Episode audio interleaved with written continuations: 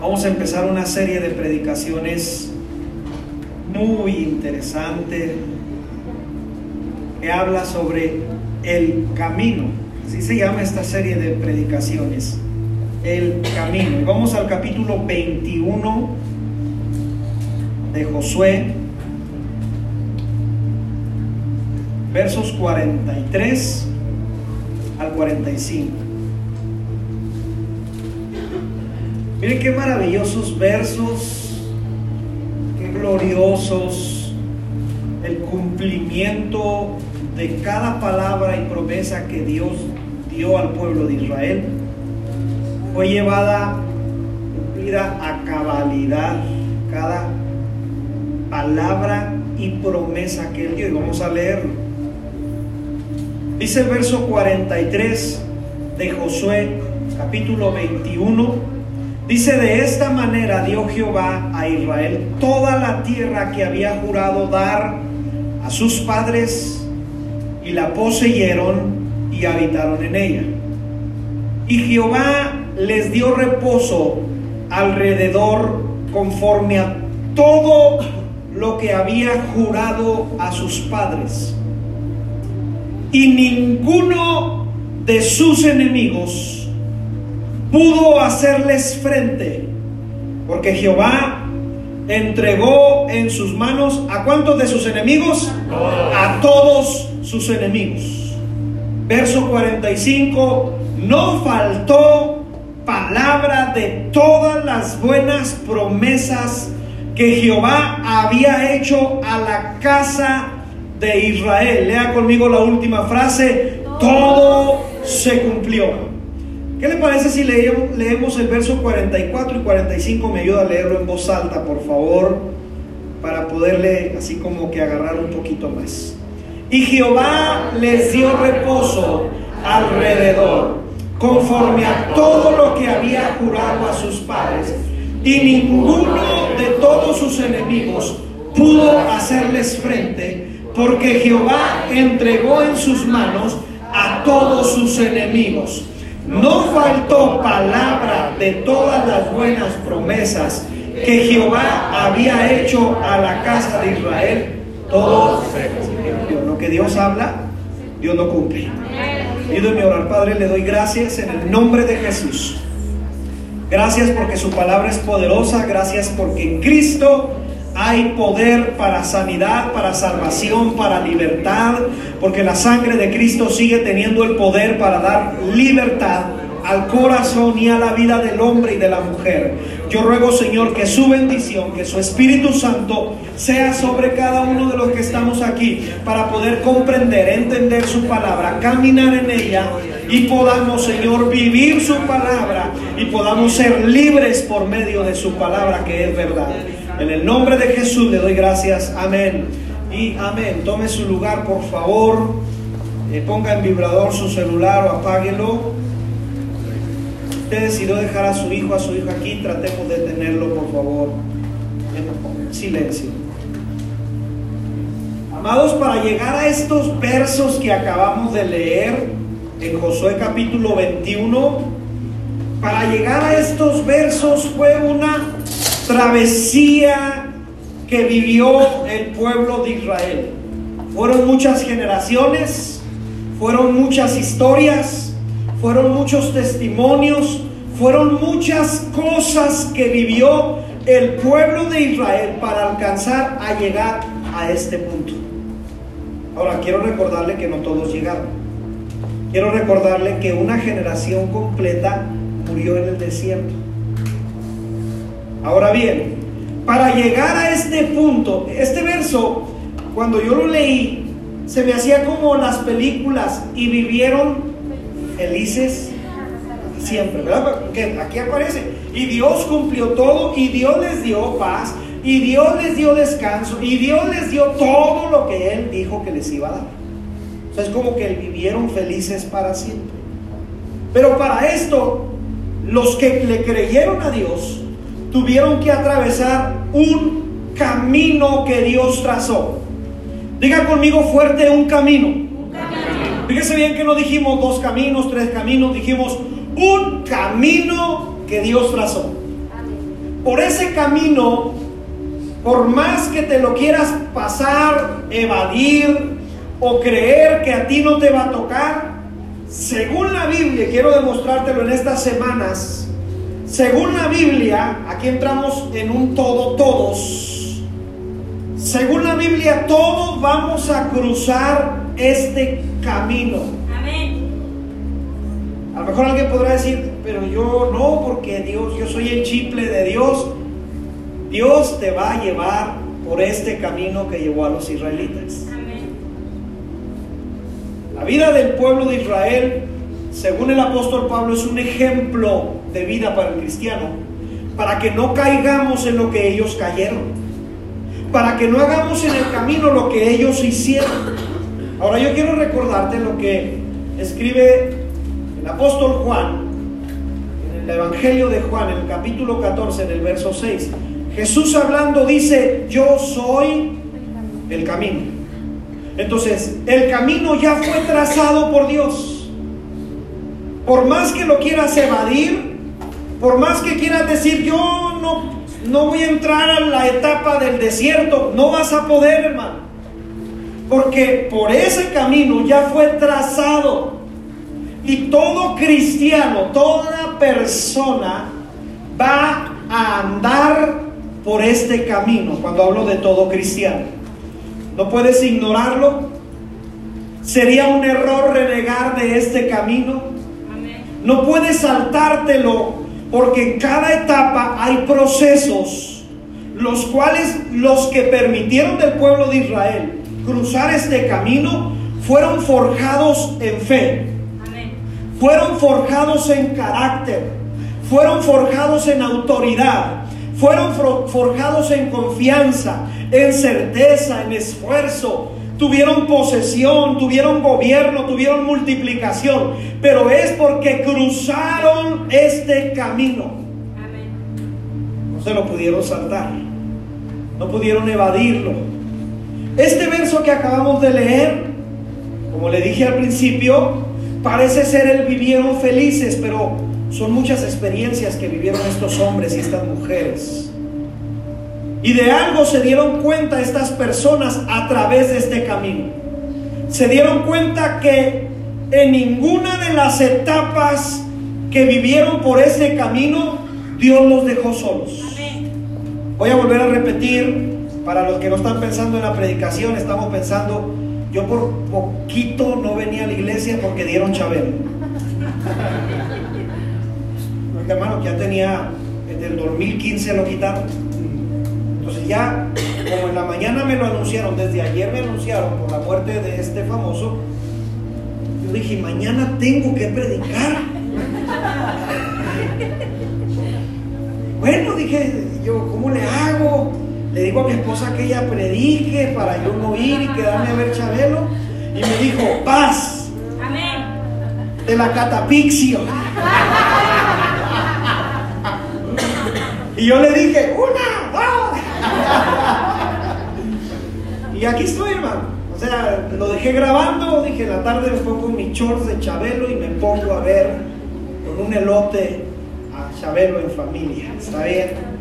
Y cuando hablamos de este punto del camino, porque esta serie se trata del caminar de la vida del cristiano, Amén. existen bases que nos van a llevar a comprender lo que esta gente comprendió en un momento dado. Amén. Muchos no lo quisieron comprender, muchos no lo quisieron tomar en cuenta y le dije al principio, murieron en el intento. Pero los que llegaron a la tierra prometida, de los que están escribiendo aquí, se forjó tantas cosas tan maravillosas Amén, durante el camino. Hablando del camino, existe un libro, la verdad yo no lo he leído completo, he leído algunas, algunas partes de este libro y he visto la película. Dicen que este libro es el segundo más vendido en todo el mundo después de la Biblia, El progreso del peregrino.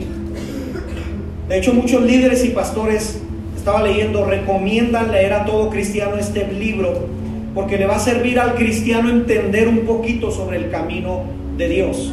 Este libro lo escribió un pastor llamado John Bunyan, en la cárcel lo escribió. Cada rato a este pastor lo metían a la cárcel por situaciones de, predicar el evangelio y que no le permitían predicar. Y un día estando en la cárcel, una de sus últimas eh, visitas a la cárcel, que estuvo meses o años en la cárcel, alcanzó a escribir este libro, El progreso del peregrino. Se trata de precisamente un hombre peregrino que quiere salir de la ciudad de destrucción para entrar a la ciudad celestial o para ir o dirigirse a la ciudad celestial. Pero durante el camino se encuentran muchas situaciones difíciles que lo quieren detener. Se encuentran muchos obstáculos que tratan de detener a este peregrino. Y en todo su caminar y en todo su peregrinaje va batallando en este camino. Pero al final este hombre del libro se da cuenta que nunca fue solo por el camino, sino que siempre iba un acompañante con él que nos hace saber que es la presencia de nuestro. Dios. Interesantísimo, muchos han dicho de este libro. Esta serie de predicaciones nos va a llevar a comprender o revelar por medio del Espíritu Santo nuestras vidas lo que el apóstol Pablo, le dije hace algún momento atrás, escribió a los corintios, allá en Primera de Corintios capítulo 10, verso 11, donde dice que estas cosas que le sucedió a esta gente durante el camino nos sirve como ejemplo, y dice el apóstol Pablo, para no hacer lo que ellos hicieron, para no caer en lo que ellos cayeron. Por ejemplo, hay un verso que dice, y el pueblo del Señor se sentó y comió y se puso a jugar y fornicó y hizo esto, hizo entrar en ira a Jehová. Primera de Corintios capítulo 10. Nos dice que nos sirve como ejemplo cada vivencia de estas personas. Ahora, ¿por qué nos sirve como ejemplo? El apóstol Pablo está haciendo de cuenta que todo cristiano va a caminar por este camino. Que no vas a poderlo evadir, que no vas a poder salirte de ahí. Porque en realidad cuando tú decides tomar este camino, Dios ya trazó el camino que va a llevarte a la salvación. El apóstol Pablo nos amonesta en, este, en estos versos, por ejemplo, en 1 Corintios capítulo 9 nos amonesta y nos dice, o mejor dicho, nos anima y nos dice, corran con paciencia la carrera que tienen por delante. El escritor de Hebreos, por ejemplo, en el capítulo 12, versos 1 y 2, nos escribe y nos dice de correr con paciencia la carrera y despojándonos de todo pecado. Y luego dice, puestos los ojos en Jesús, Amén. el autor y consumador de la fe. Entonces, todos estos autores coinciden con que la vida del cristiano es el andar por un camino, Amén. no varios caminos, un camino. Jesús dijo, yo soy el camino. Esta serie, amados, nos va a llevar a comprender que cada etapa o proceso del camino son necesarios. Voy a volver a repetirlo. Cada etapa o proceso del camino son necesarios. Diga conmigo fuerte, es necesario. Necesario. Cada proceso y etapa es necesario para una transformación de mente y de espíritu. Amén. Cada etapa en el camino nos va a llevar a una transformación del corazón, de la actitud. Nos llevará a comprender que en cada etapa, y para los que están escribiendo les va a servir esto, porque es como el resumen de toda la serie de las predicaciones, nos va a servir para entender que Jesús es la promesa cumplida en el camino. Amén. Número dos, que Dios toda promesa que te hace durante tu caminar la va a cumplir. Amén. Número tres, que cada situación en el camino Dios nos va guiando con su mano de poder. Amén. Número cuatro, que en el camino Dios es nuestro proveedor y nos provee todo lo necesario para que tú y yo sigamos caminando. Número 5, su cuidado lo tenemos seguro durante el camino. Y número 6, cada etapa o proceso, lo único que están haciendo es acercándonos a la meta, puestos los ojos en Jesús, el autor y consumador de la fe. ¿Alguien dice amén en esta tarde? Si le vas a aplaudir, apláudele fuerte.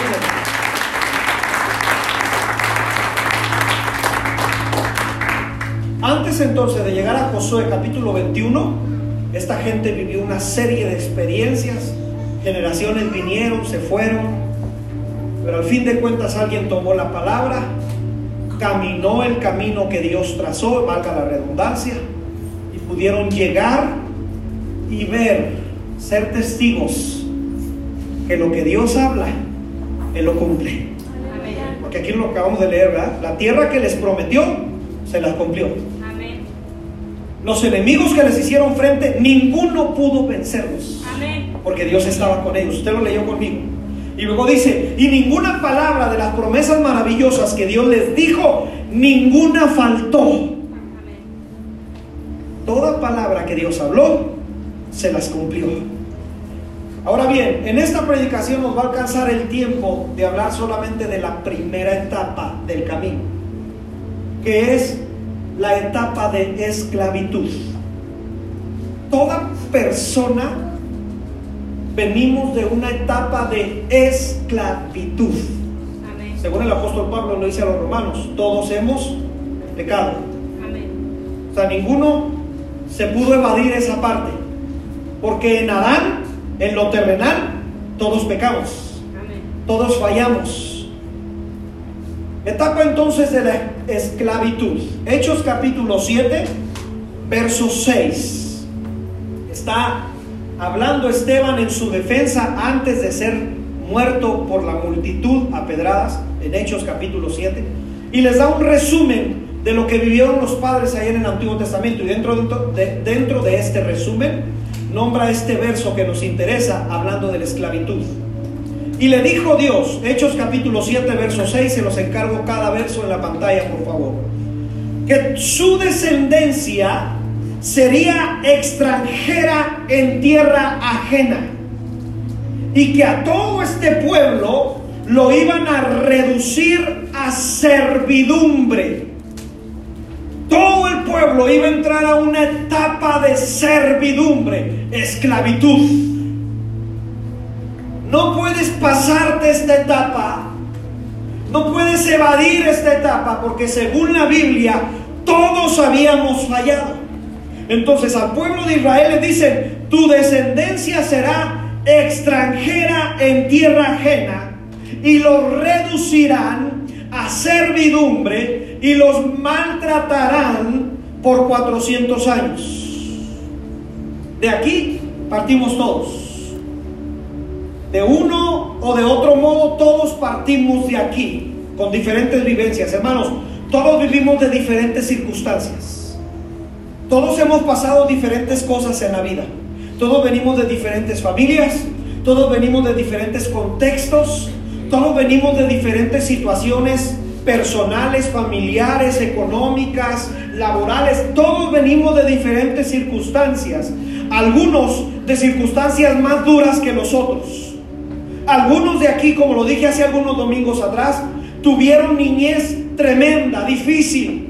Otros juventud o adolescencia, donde al fin de cuentas la Biblia nos dice en Isaías capítulo 53, verso 6, nos dice, todos nos descarriamos como ovejas. Aquí Isaías no dice, algunos se descarriaron y otros no. Dice, todos nos descarriamos como ovejas. Y escuche bien lo que dice Isaías capítulo 53, verso 6. Cada cual se apartó por su camino. Algunos aquí anduvimos por un camino. Puede ser pornografía, puede ser economía, puede ser la fama, puede ser hechicería, pero cada uno anduvo por diferentes caminos. El camino de la esclavitud, póngale nombre a su propia situación. Venía de una situación matrimonial fallida, venía de una enfermedad tremenda, venía de consumo de estupefacientes, que usted decía, yo no puedo salir, tengo que estar tomando o fumando, haciendo esto todos los días. Todos tomamos diferentes caminos. Pero al fin de cuentas, todos éramos esclavos del pecado. Vuelvo a repetir lo que dije. Todos éramos esclavos del pecado. En una circunstancia o en otra. Al menos a mí me pasó en mi adolescencia y parte de mi juventud. Por eso al entender que todos fuimos esclavos en nuestras circunstancias, Por favor, no juzgues al que no puede levantarse, porque de ahí Dios nos levantó a nosotros. Por favor no digas, no, pues ya le hemos hablado muchas veces y no entiende. Dios también tuvo gracia y misericordia sobre tu vida. No lo juzgues, por favor, porque de ahí venimos todos. Y tal vez hay personas que batallan más que otras en entender el propósito de Dios. Por favor no digas, es que ya le he hablado y no entiende el drogadicto y vuelve a lo mismo. Así veníamos todos, pero Dios nos dio libertad. ¿Alguien dice amén a eso? Eso, por favor, no juzgues a las personas cuando de una circunstancia no puedan salir. Porque todos venimos de diferentes contextos. No sabe su niñez, su adolescencia, lo que ha vivido, el tormento que es llegar para personas a su casa y que le digan no sirves para nada, eres un bueno para nada. Son situaciones diversas que todos hemos vivido. Cuando hablamos de esclavitud, ese no era nuestro diseño original. Lo hablé la semana pasada sobre el diseño original. Cuando hablamos de esclavitud, no era nuestro diseño original. Pero por malas decisiones, fíjese lo que dijo Isaías, cada quien se apartó por su camino. Eso está plasmado de decisiones. Aquí hay algo importante y voy a tratarlo de manejar eh, con, con mucho tacto esta situación, ¿está bien? Hay personas que cuando están esclavizadas a un pecado, o estamos esclavizados en una circunstancia de pecado, normalmente acostumbramos a culpar a alguien más. Es que yo entré a las drogas porque mi papá. Es que yo me hice así porque mi mamá. Pero el, profeta Isaías nos dice, cada quien se apartó por su camino. Eso está plasmada de decisiones propias. Entiendo la parte contextual de historias contextuales. Entiendo la parte cuando, cuando alguien dice, es que a mí me trataron de esta manera. Lo entiendo. Pero tú decidiste ir por ese camino. Muchas de las veces no nos hacemos responsables de nuestras decisiones. Y eso es lo primero que tenemos que considerar respecto a la esclavitud. Hay decisiones propias que tú tomaste. Y yo de- decía ayer con los varones cuando enseñaba, las decisiones que tomemos van a traer consecuencias.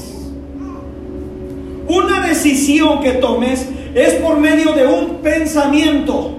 El pensamiento se lo lleva a una decisión y la decisión es una acción. Amén. Y la acción nos va a llevar a un estilo de vida. Y por eso lo que hoy estás viviendo en estos momentos es por decisiones pasadas que tú tomaste. Por favor, no tomemos el papel de Eva y Adán. ¿Sí te acuerdas el papel de Eva y Adán? El papel es que Dios les pregunta y, y- y Adán le dice, la mujer que me diste. Empieza culpando a los demás.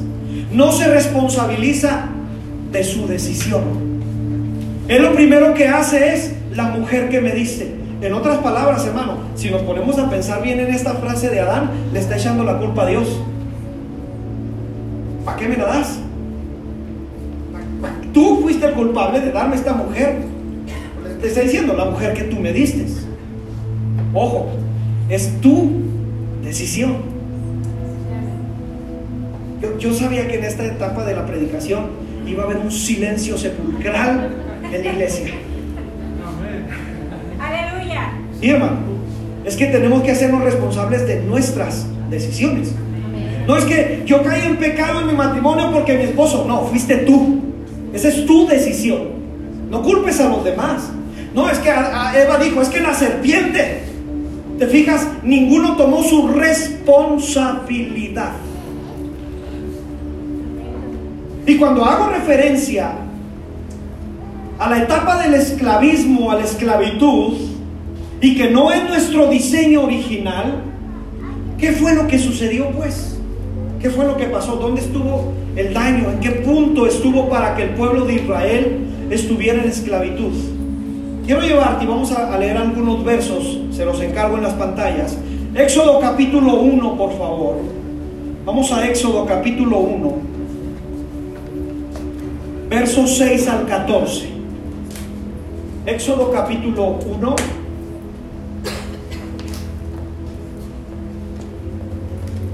Versos 6 al 14. Va a aparecer ahí en sus pantallas. Dígame si estoy bien en el verso. Y dice la escritura, verso 6 al 14 del capítulo 1 de Éxodo. Y murió José y todos sus hermanos y toda aquella generación. Y los hijos de Israel, fíjese el plan principal de Dios, lo estaban llevando a cabo. Y los hijos de Israel fructificaron, se multiplicaron y fueron aumentados y fueron fortalecidos en qué? En poder. O sea, ahí la llevaban. En extremo fueron multiplicados, fortalecidos y aumentados. Y se llenó de ellos la tierra. Ese es el plan de Dios en ellos y en nosotros.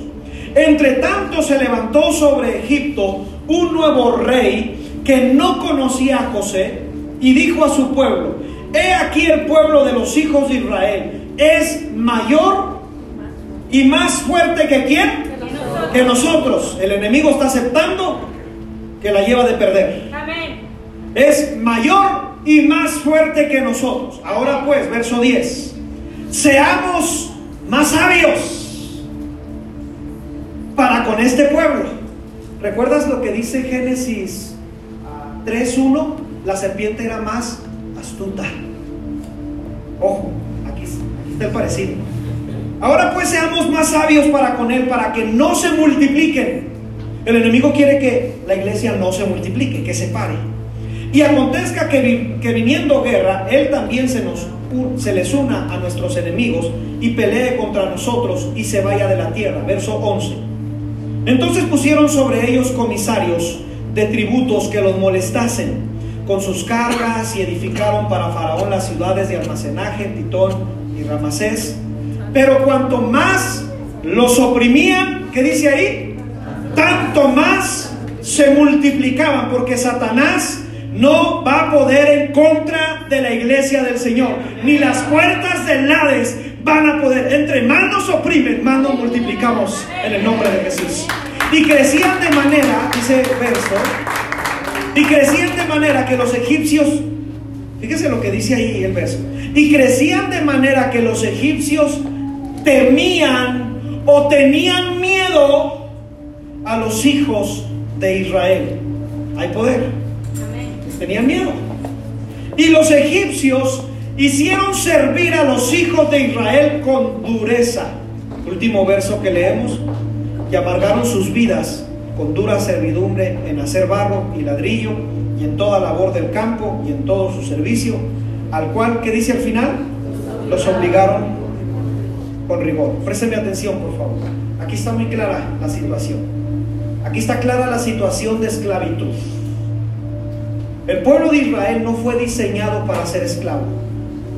Fue diseñado para ser cabeza, Amén. según lo dice la Biblia.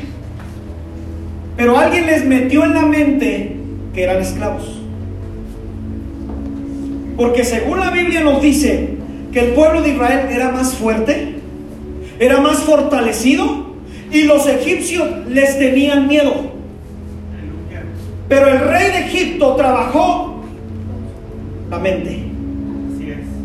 Cuando tú te pones a platicar con el enemigo, que no tenemos que andar platicando nada con él, te va a engañar, porque es engañador, es astuto.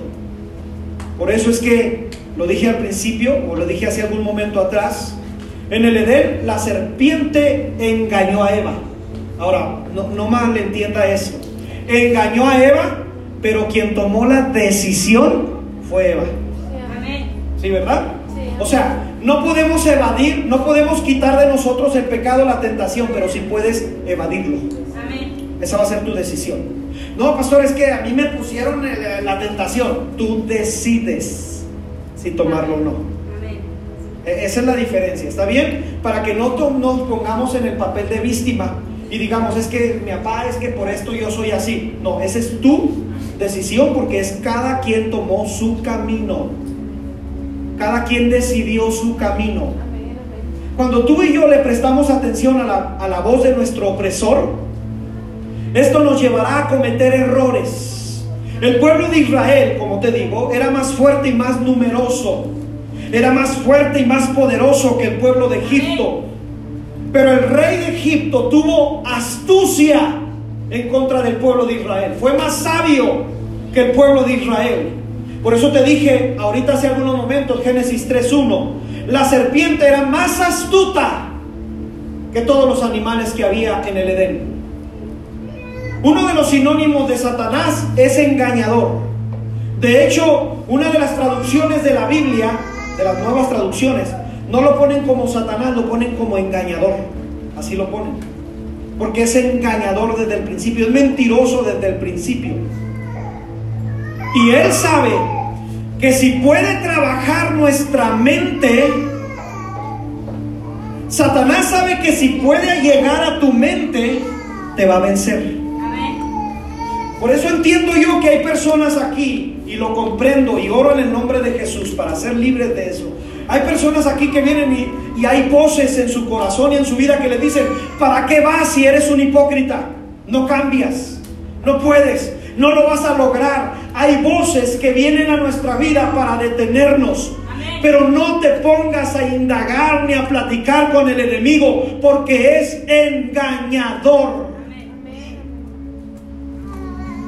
Existen personas que entiendo que batallan con su mente y su corazón, lo entiendo perfectamente. Pero Dios te ha dado la potestad de no dar atención a la voz del enemigo. Mire, déjeme se lo explico de esta manera.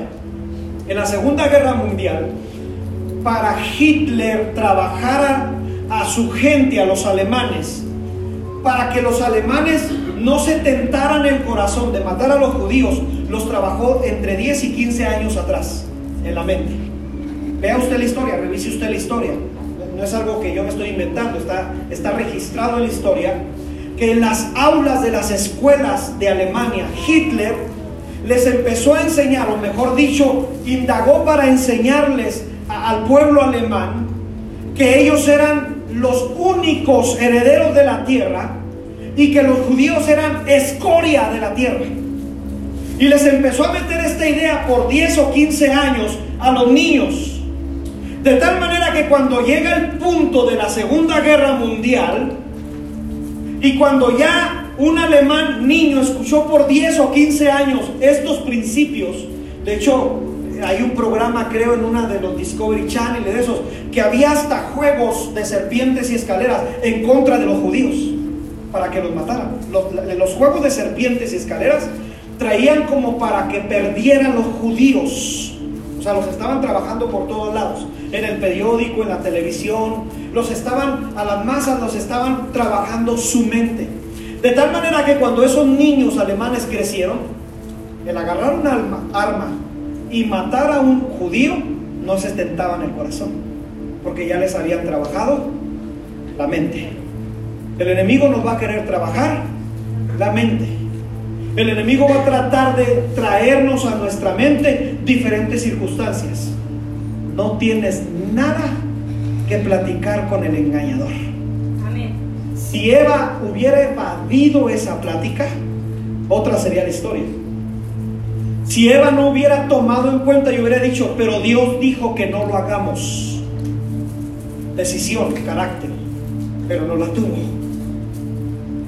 Esto, esta parte me recuerda de, de platicar con el enemigo, darle atención al enemigo. Me recuerda eh, Primera de Samuel capítulo 17, donde está el pueblo de Israel en un monte y los filisteos en otro monte para hacer guerra. Y cuando están ahí para hacerse guerra, dice que en medio de, los montes aparece un paladín, un hombre de guerra llamado Goliat de Gat. Y empieza a darles voces al pueblo de Israel. Y les empieza a decir, si hay uno de ustedes que me venza, entonces nosotros seremos sus siervos. Pero si no me pueden vencer, entonces ustedes serán vuestros siervos. Y el verso 11 del capítulo 17 de Primera de Samuel, si me pueden ayudar en las pantallas, dice que cuando Saúl y el pueblo oían a las palabras del filisteo, se turbaban y tenían gran miedo. Cuando tú le das atención a la voz del engañador, te va a traer temor, Amén. te va a traer miedo, porque él lo único que quiere es destruirnos. Él vino para matar, hurtar y destruir. La etapa de la esclavitud nos hace saber que alguien le dio oído a alguien más astuto parece ser, que alguien le prestó oído en la etapa de la esclavitud. Y cuando estamos en la etapa de la esclavitud, lo primero que se pierde es identidad. Lo primerito que se pierde en la etapa de la esclavitud es identidad. Diga conmigo fuerte identidad. Identidad. Cuando hablamos de identidad estamos hablando de quién soy y por qué estoy aquí. A eso nos referimos con identidad. ¿Estamos de acuerdo? Identidad es quién soy yo, por qué fui creado y para qué fui creado. Eso es identidad. Se va perdiendo la identidad en la etapa de la esclavitud. Reitero lo que vengo diciendo. Puedes ver que el pueblo de Israel era más fuerte y más poderoso y les habían dicho que iban a ser cabeza y no cola y que iban a ser gobierno, le dijeron a Abraham en el capítulo 12 de Génesis, pero a esta gente en la etapa de la esclavitud les fue perdiendo la identidad. Se les olvidó por el que estaban ahí. Se les olvidó para qué Dios los hizo. Esto es aplicable en un matrimonio, por ejemplo. Cuando se pierde la identidad del matrimonio, ¿cuál es la identidad del matrimonio? Amarse. La identidad del matrimonio es cuidarse el uno al otro. Es honrarse los dos. Es ver el uno también por el otro. Es ver por sus generaciones. Es que Dios es el centro del matrimonio. Es la identidad del matrimonio. Pero cuando se pierde la identidad, entonces la vamos cambiando por otras cosas. Ya no tengo tiempo de estar con mi esposo. Ya no tengo tiempo. Ya no amo a mi esposa. Y empieza a perderse y a quebrantarse la identidad del matrimonio. Pongámoslo en una familia, por ejemplo. ¿Cuál es la identidad bíblica de la familia? Amor, protección, atención, el disfrute de estar en una familia. Pero cuando se pierde la identidad de lo que es la familia, entonces las familias se quebrantan. Entonces entra ideas incorrectas a la familia. No le hables. No perdono a mi familiar. Ese no es el plan. Ese no es el diseño original. Pero se va perdiendo la identidad. Esto es aplicable en tantas cosas cuando se pierde la identidad que estamos inmiscuidos en la esclavitud. A los israelitas se les olvidó quiénes eran y las promesas que Dios había hecho. Voy a bendecir a Abraham, Isaac y Jacob y voy a bendecir el fruto de lo que ellos den. Pero se les olvidó. Se les olvidó estas promesas, promesas hechas por Jehová. Porque de pronto iban tras dioses ajenos, de pronto se fijaron en otras cosas y van perdiendo identidad. Y cuando perdemos identidad, número dos, por consecuencia perdemos autoridad. Vuelvo a repetir lo que dije. Cuando perdemos identidad, por consecuencia vamos a perder autoridad y nos vamos a hacer esclavos. Déjeme se lo muestro rápido con la Biblia, ¿está bien? El apóstol Pablo habla de este principio, nos lo habla en el capítulo 7 de Romanos. Si me pueden ayudar en la pantalla, capítulo 7 de Romanos, verso 15. Miren lo que dice la escritura. El apóstol Pablo hablando, habla de perder la autoridad sobre sí mismo. Porque lo que hago, no lo entiendo, pues hago lo que no quiero. O sea, alguien más le está ordenando qué hacer. Hago lo que no quiero, sino lo que aborrezco. ¿Qué dice? Ah, entonces ya se volvió esclavo. ¿Te fijas? Cuando pierdes identidad, pierdes autoridad. Entonces ya alguien más manda en tu vida. Por eso hay gente que dice, es que no puedo salir de este pecado, está esclavizado. Es que se me hace tan difícil, no lo puedo dejar, está esclavizado. Entonces dice el apóstol Pablo, lo que no quiero y lo que aborrezco, eso termino haciendo. Verso 17 del mismo capítulo de Romanos. De manera, escucha bien lo que dice el apóstol Pablo. De manera que ya no soy yo quien hace aquello, sino el pecado que mora en mí. Ya no mando yo, ya me manda el pecado. Ya alguien tomó la autoridad. Si yo no la tomé, alguien más la tomó. Y lo que está morando en mí es el pecado. Entonces el pecado me manda, por eso no puedo salir de eso. Verso 21 del mismo capítulo. Así que queriendo yo hacer el bien, hallo esta ley. Y escucha bien lo que dice el apóstol Pablo. Que el mal está en mí. Hallo esta ley. Que por más que, que quiero hacer el bien, no lo hago. Porque alguien más manda en mi vida. La esclavitud, amados, a cualquier circunstancia de pecado me lleva a perder, di conmigo fuerte, mi identidad. Número uno nos lleva a perder autoridad. Di conmigo fuerte autoridad. Entonces hay una, una autoridad superior que me lleva a esclavizarme. Es lo que vivió el pueblo de Israel. Eran más fuertes y eran más fortalecidos que el pueblo egipcio pero se creyeron la mentira de ser esclavos y alguien puso autoridad sobre ellos. Alguien sobrepasó esa autoridad porque ese no era el diseño de los hijos israelitas. Y tanto así que esa autoridad que les pusieron, dice la Biblia, que les vinieron a amargar sus vidas con la esclavitud.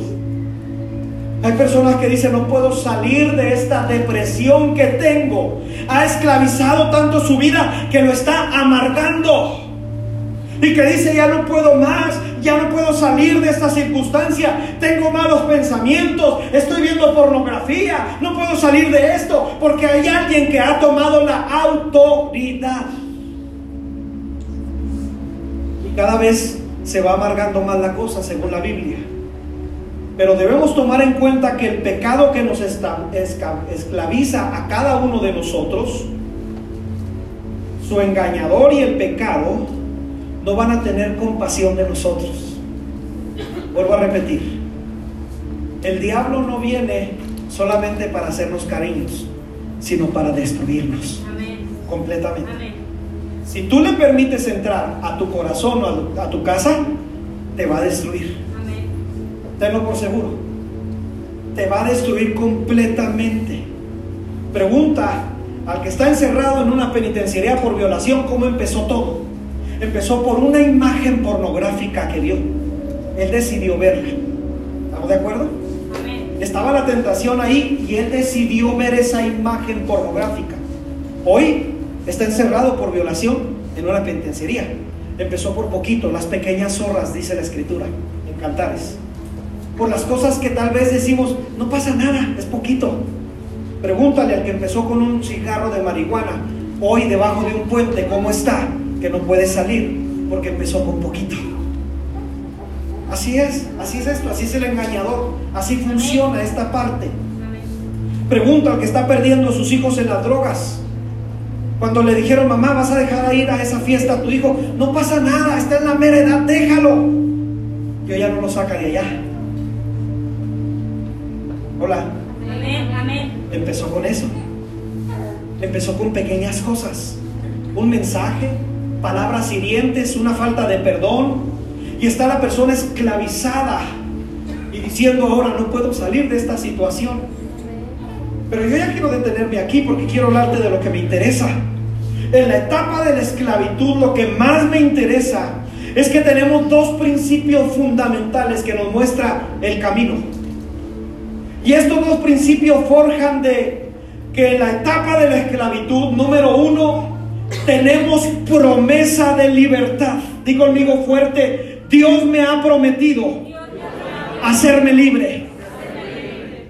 Esa promesa de libertad nos agarramos de ella. Porque cuando yo no puedo salir de la circunstancia que estoy viviendo, alguien más poderoso que yo tiene el poder de hacerme libre de esa circunstancia. ¿Alguien dice amén en esta tarde? Número dos, fundamento en la etapa de la esclavitud. Tenemos la oportunidad, yo le llamo así, ¿eh? yo así le llamo, gloriosa oportunidad de clamar a Dios. Y sabemos que cuando yo le clamo, Él me escucha. Amén. Sabemos que cuando yo ya no puedo, que yo le digo, Señor, yo ya no puedo con esta circunstancia que estoy viviendo, sé que en medio de mi clamor, Dios me va a escuchar. Amén. Estos son dos principios fundamentales. Volvemos a Hechos, Hechos 7, ¿verdad? Leímos al principio Hechos 7, capítulo 7 y 8. Mira lo que dice, aquí hay la promesa. Está hablando Esteban de la historia de los padres allá en el Antiguo Testamento y luego viene la promesa, promesa de libertad. Mas yo juzgaré, versos 7 y 8 del capítulo 7 de Hechos, mas yo juzgaré a la nación de la cual serán siervos. Y después de esto saldrán, hay promesa. Van a salir de ahí, no es para toda la vida. No te vas a detener en esa etapa del camino. Dios viene a hacer un cambio. Cuando Dios llega hay un cambio poderoso en nuestras vidas. Alguien dijo, es que mi familia hemos practicado por años esto, pero cuando Dios llega viene y quebranta esas maldiciones generacionales. Vas a salir de ahí, dice la escritura. Y me servirán en este lugar. Y le dio el pacto, verso 8, de la circuncisión. Y así Abraham engendró a Isaac, Isaac a Jacob, y Jacob, ¿a qué dice ahí? Los doce patriarcas, doce significa gobierno. A los doce patriarcas. Amados, en medio de nuestra circunstancia de rebeldía, de pecado, de decisiones equivocadas, de circunstancias familiares, de esclavismo, de drogadicción, de pornografía, existe promesa de Dios de hacernos totalmente libres por medio del Hijo de la promesa. Aquí lo, aquí lo leíste conmigo, ¿verdad? Ahí lo leímos. Por, por medio del pacto de la circuncisión, el cual Abraham engendró a Isaac, hijo de la promesa. Cuando hablamos del hijo de la promesa nos referimos a dos personas. La primera, Isaac, es hijo de la promesa de una nueva simiente. Y cuando hablamos de la segunda persona, es de la persona de Jesús, el hijo de la promesa, el cual viene a circuncidar la vida del hombre. Y donde el hombre no podía ser libre por sí mismo, viene el hijo de la promesa para darnos una nueva simiente donde yo no podía ser libre de la enfermedad, donde yo no podía ser libre de la circunstancia de mi mente, viene el Hijo de la promesa y me dice, yo vengo a hacerte libre de cualquier circunstancia que vienes viviendo familiarmente, emocionalmente, laboralmente, porque verdaderamente somos libres en el camino que Jesús hizo. Déjame te explico rápido lo de la circuncisión, ¿está bien? Porque aquí lo está diciendo a Esteban, lo está platicando ahí en el capítulo 7, está en su defensa, mejor dicho. ¿Por qué habla de la circuncisión? Voy a tratarlo de hacer con mucho tacto esto, ¿está bien? Permítame hacerlo con mucho tacto esta parte. En un aspecto físico, físico, la circuncisión significa extraer del prepucio del hombre un cacho de carne. Vuelvo a repetir lo que dije al principio, ¿está bien? Lo voy a decir con mucho tacto. Lo que significa en un aspecto sanitario, la circuncisión significa extraer un cacho de carne de la vida o del prepucio de un hombre para que no se anide en él posibles enfermedades en su piel. Número uno, es ley sanitaria. Léalo en Levítico, léalo en Deuteronomio y viene la ley sanitaria sobre la circuncisión. Número dos, un teólogo llamado MacArthur dice en uno de sus comentarios que las mujeres judías son las que tienen menor incidencia de cáncer en el cuello del útero porque todos los hombres judíos tienen circuncisión tomaron su prepucio cuando eran niños, ¡pum! les cortaron un cacho de, de, piel para que no se anidaran ahí infecciones. Y cuando el hombre iba a procrear con la mujer, no metiera infecciones a la vida de la mujer. Ojo con eso, la circuncisión, eso significa. Y entonces Abraham no tuvo a Isaac hasta que fue circuncidado. Dios le dijo, vas a tener que circuncidarte. Este hombre al ser circuncidado trae una nueva simiente sin pecado. Ojo con eso. Ahora, déjame, te hablo, ya te hablé de una ley sanitaria, déjame te hablo de la parte espiritual. Cuando Dios viene y arranca de nosotros lo que yo no podía arrancar por mí mismo, y arranca de mi carne el pecado que estaba atándome a mí, eso es la circuncisión espiritual. Arranca lo que yo no podía arrancarme. Viene el hijo de la promesa y una nueva simiente. Por eso en Génesis 3:15 le dicen a la serpiente, de tu simiente, de la simiente tuya de pecado, va a venir alguien que te va a herir en la cabeza. Una nueva simiente que van a nacer sin carne y sin pecado. Es un nuevo pacto que viene sobre tu vida. Y este nuevo pacto es donde los hombres no podían quitar de sí mismo el pecado, pero viene el Hijo de la promesa, una nueva simiente donde no se anida la maldad, donde no tiene autoridad el pecado y donde Jesús dijo, ahora yo los limpio a una nueva simiente. Alguien, por favor, debería gozarse y decir, gracias porque ahora soy libre. Soy libre. Soy libre. Medio del Hijo de la promesa.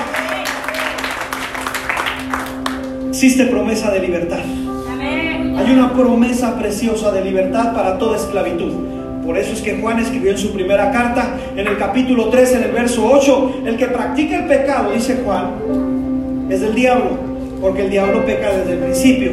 Pero termina el verso diciendo, pero para esto apareció el Hijo de Dios, para deshacer toda obra de Satanás, para quitarla. Lo que yo no podía hacer libre por mí mismo, viene el Hijo de la promesa y me hace libre por medio de su sangre. ¿Alguien dice amén? Existe promesa de libertad también para los israelitas. Génesis 50, 24. Si me lo pueden poner en la pantalla.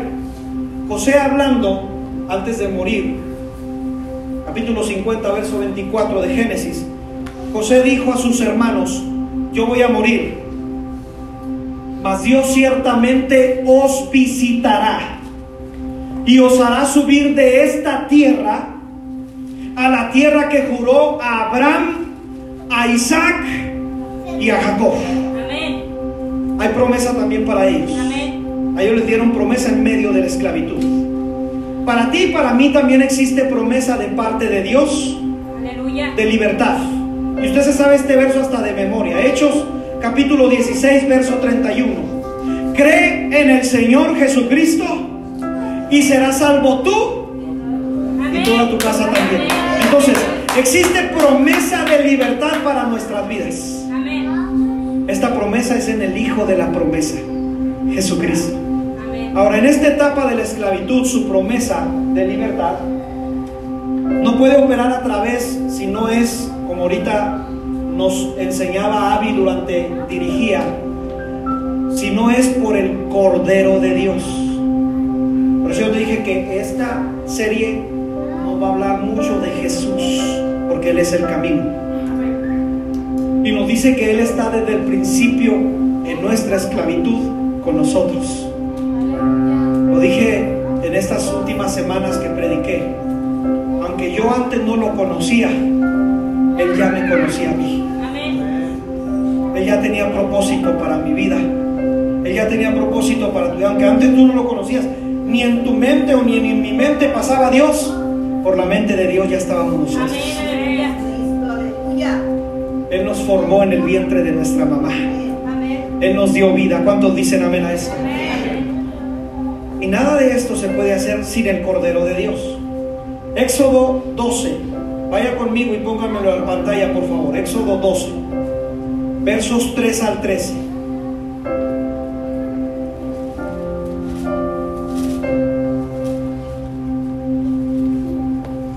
Éxodo 12, versos 3 al 13. Le dice Jehová a Moisés, habla a toda la congregación de Israel y diles, 10 de este mes tómese cada uno un, ¿qué dice ahí? Cordero. Según las familias de los padres, un cordero por familia. Mas si la familia fuere tan pequeña que no basta para comer el cordero, entonces él y su vecino, inmediato a su casa, tomarán uno según el número de las personas conforme al comer de cada hombre. Haréis la cuenta sobre el cordero. El animal tendrá que ser sin defecto, macho, de un año. Lo vas a tomar de las ovejas o de las cabras. Verso 6. Y lo guardaréis hasta el día 14 de este mes y lo inmolarás. Toda la congregación del pueblo de Israel entre las dos tardes. Verso 7. Y tomarán de la sangre y la pondrán, ¿en dónde la van a poner? En dos postes y en el dintel de las casas en que lo han de comer. Y aquella noche comerán la carne asada. ¿Cuántos les gusta la carne asada? Díganme amén. Eso, qué bien. Y esa noche comerán la carne asada al fuego y panes sin levadura con hierbas amargas lo comerán. Verso 9. Ninguna cosa comeréis de él cruda ni cocida en agua, sino asada en el fuego, su cabeza con sus pies y sus entrañas. Ninguna cosa dejaréis de él hasta la mañana, y lo que quedare hasta la mañana lo vas a quemar en el fuego. Verso 11. Y lo comeréis así seguido vuestro lomo, vuestro calzado en vuestros pies y vuestro bordón en vuestra mano. Lo vas a comer apresuradamente porque es la Pascua de Jehová. Verso 12 y 13, últimos que leemos. Pues yo pasaré aquella noche por la tierra de Egipto y heriré a todo primogénito de la tierra de Egipto, así hombres como bestias, y ejecutaré mis juicios en todos los dioses de Egipto. Yo Jehová. Verso 13, y la sangre os será por señal en las casas donde vosotros estéis, y veré la sangre y pasaré de vosotros, y no habrá en vosotros plaga de mortandad cuando hiera la tierra que dice ahí de Egipto. Recuerda, esta es la promesa para el pueblo de Israel para ser libres de la esclavitud. Toda familia necesitaba de un cordero. Vuelvo a repetir, ¿sale? Toda familia necesitaba de un cordero. Todos aquí necesitamos del cordero de Dios. Todos. No puedes evadir esta parte del camino. Todo, por eso es que yo en la mañana predicaba y les decía, una ocasión un joven se me acercó y me dijo, pastor, yo antes de venir a Cristo, un día fui bautizado por el Espíritu Santo y hablé lenguas. Le dije, mentiroso. No, no, no vengas y me digas eso, por favor. Porque entonces estás evadiendo la sangre del cordero sobre tu vida. Discúlpame, le dije, ni doctrinalmente ni históricamente podemos afirmar lo que me estás diciendo. Sentirías en tu alma una emoción, es otra cosa. Pero el Espíritu Santo sobre tu vida bautizándote para una obra sin antes haber aceptado a Cristo, no puedes evadir esta parte. Primero para ser libres de la esclavitud necesitas la sangre del cordero en tus postes y en tu dintel de la puerta. ¿Recuerdas Génesis 3:15? Esta nueva simiente te herirá en la cabeza y tú la vas a herir en el calcañar. En el caso del pueblo de Israel, le están diciendo aquí, yo voy a juzgar a Egipto. Yo voy a juzgar la nación que te tomó por siervo. Dios ya juzgó a Satanás en la cruz del Calvario. Es más, quiero recordarle, ya lo venció en la cruz del Calvario. Voy a volverle a repetir, ya lo venció en la cruz del Calvario. Ya no tiene parte ni suerte para esclavizarnos porque fue vencido en la cruz del Calvario. En esta etapa de la esclavitud ya fue vencido porque el Cordero de Dios lo venció. Entonces lo que merecíamos muerte, Dios pasa y ve la sangre del Cordero y dicen, ahora tiene vida por la sangre del Cordero. Lo último que termino con esta, con esta parte fundamental de la parte de la esclavitud. Tenemos la gloriosa oportunidad de en medio de nuestra esclavitud clamar a Dios y saber que nos escucha. Amén. Tenemos la gloriosa oportunidad, iglesia,